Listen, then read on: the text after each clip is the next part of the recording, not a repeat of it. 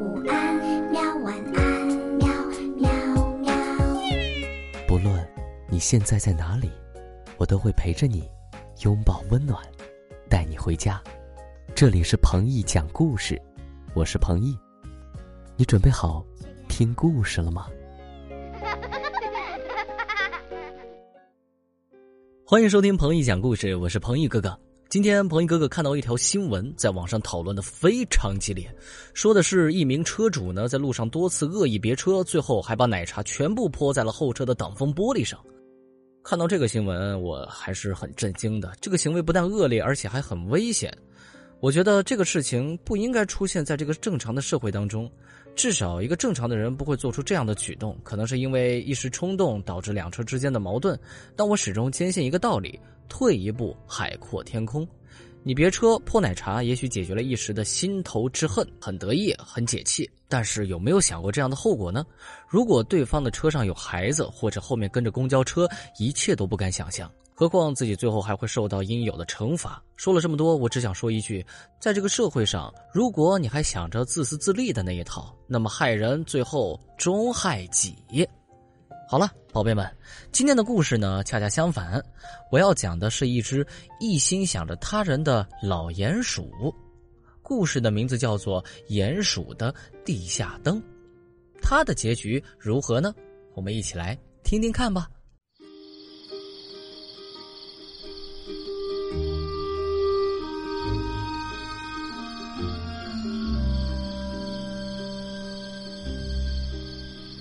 鼹鼠老贝在通往自家的地道里摸黑走着，不过他早习惯了周围的黑暗。地下的路千万条，安全行走第一条。最近老贝在琢磨一件事儿，那就是他可以看清楚地道里的一切，但是别人呢？这是鼹鼠家族的一个特殊功能。老贝在黑暗中看得清。出了黑乎乎的地洞，反而不敢睁眼，也不敢看了。一次，老贝在地道里看到对面一个身影走过来，因为不太熟悉，他就没打招呼，而是习惯性的朝一边靠了靠，侧身腾出空间让人家通过。然而，那个家伙不停的变换着方向，结果还是撞到了老贝。那次之后，老贝就陷入苦恼中了。如果给所有的道路都装上路灯，得花不少钱吧？这个问题让他大伤脑筋，以至于碰到了别人身上还不知道。啊哈，鼹鼠先生，从来都是我碰上你，像这样被你碰上还是第一次吧？老贝不用睁眼就知道，这是田鼠四格。四格总是记不住老贝的名字，总是要叫老贝鼹鼠先生。老贝曾暗暗的寻思：要是我叫你田先生，你会怎么想？哼！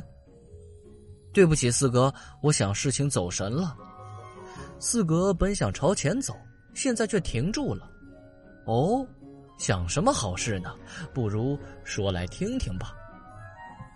四格就是这种毫不见外的性子，老贝呢就把刚才想的事一五一十的告诉了他。果然，四格一听就真的不走了。他和老贝商量起来：“你想的没错，如果装路灯会需要很多钱，而且路灯要一直开着，多浪费呀！”每人一个手电筒怎么样？突然，从他们身后跳出来一个身影。四哥笑着说：“又是你，图图，不提前打招呼就凑过来，吓我一跳。”这里要跟你们解释一下，图图是一只地老鼠，比老贝和四哥都要年轻。虽然他的想法常常不靠谱，但是他的热情可一点也不少。老贝点点头：“这个主意不错，不需要每人一个，谁出门带着就行了。”四哥又想出了妙招。得到了图图的赞许，他说：“统一在地洞口取用和送还，不用每家都买。”老贝却没有表态。回家后，他想到了另外一个主意：自己是不需要灯光的。如果为了方便别人，他也不需要手电筒。他做了顶帽子，帽子上安了一盏探照灯，这样不管他走到哪里，都在为别人照亮道路。这几天，四格和图图成了收发手电筒的热心人，整天忙个不停，大家都称赞他们。你猜，鼹鼠先生会不会后悔没跟咱们一起干？四格空闲时小声的问图图。图图想了想。也许吧，虽然这个想法是他提出的，但他没有做，也不怪我们吧。这时候，老贝遇到了新的问题。他的探照灯能照出去很远，而且光线很强。一开始，大家在路上遇到他都很感激他，但是老贝走过之后，前面的路反而显得更黑、更暗了，就更不方便了。起初，大家只是小声埋怨，后来人家远远的见到他就会喊：“老贝，是你吗？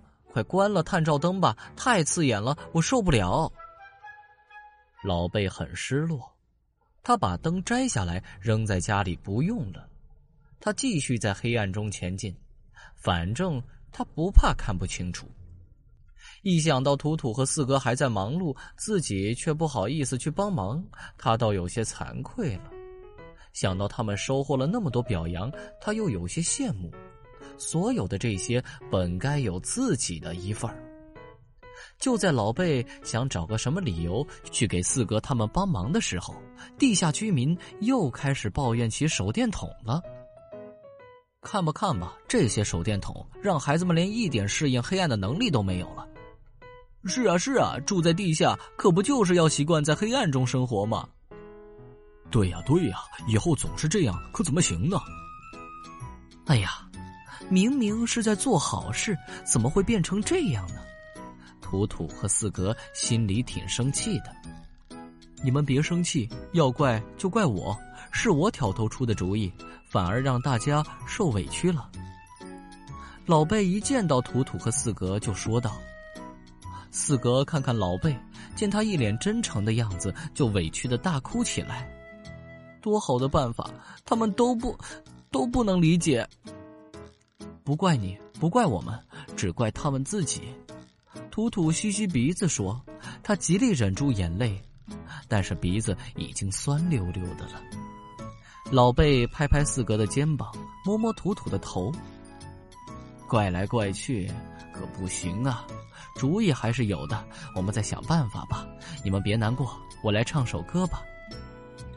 我独自走在黑黑的路上，就连黑暗都会害怕我。这是老贝小时候第一次走夜路编的歌，这首歌在他的童年里一直陪伴着他。一曲唱完，图图鼓掌叫好，四格却不说话。老贝疑惑的问：“怎么了？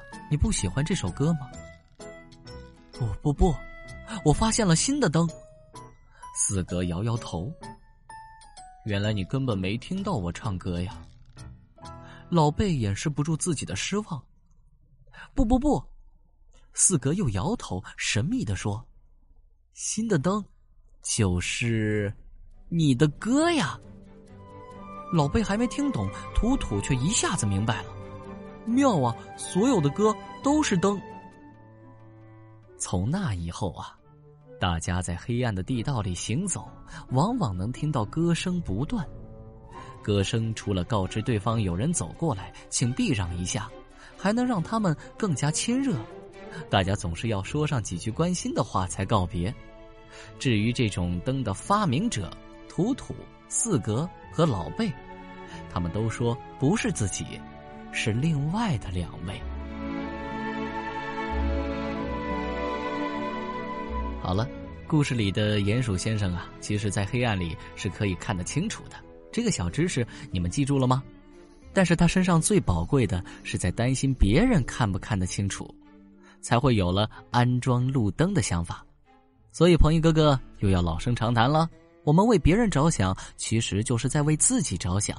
当你觉得很开心、大吵大闹的时候，你有没有想过会影响到身边的人呢？当你们因为一些小事对妈妈发脾气的时候，也要想一想，妈妈的心里会不会很难受呢？故事里的鼹鼠先生为我们做了一个很好的榜样，为了让其他人看清地下的道路，千方百计做出路灯，方便了别人的同时，也方便了自己。最后，鹏一哥哥还要分享一句话，不要嫌我啰嗦。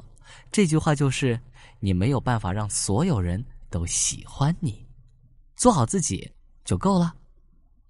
故事听完了，盖好你们的小被子，乖乖睡觉，和身边的人说晚安吧。晚安，宝贝，鹏一哥哥，祝你好梦。好，听完故事，我们该睡觉了哟。还记得我们的睡前仪式吗？嗯，第一步，盖好你的小肚子。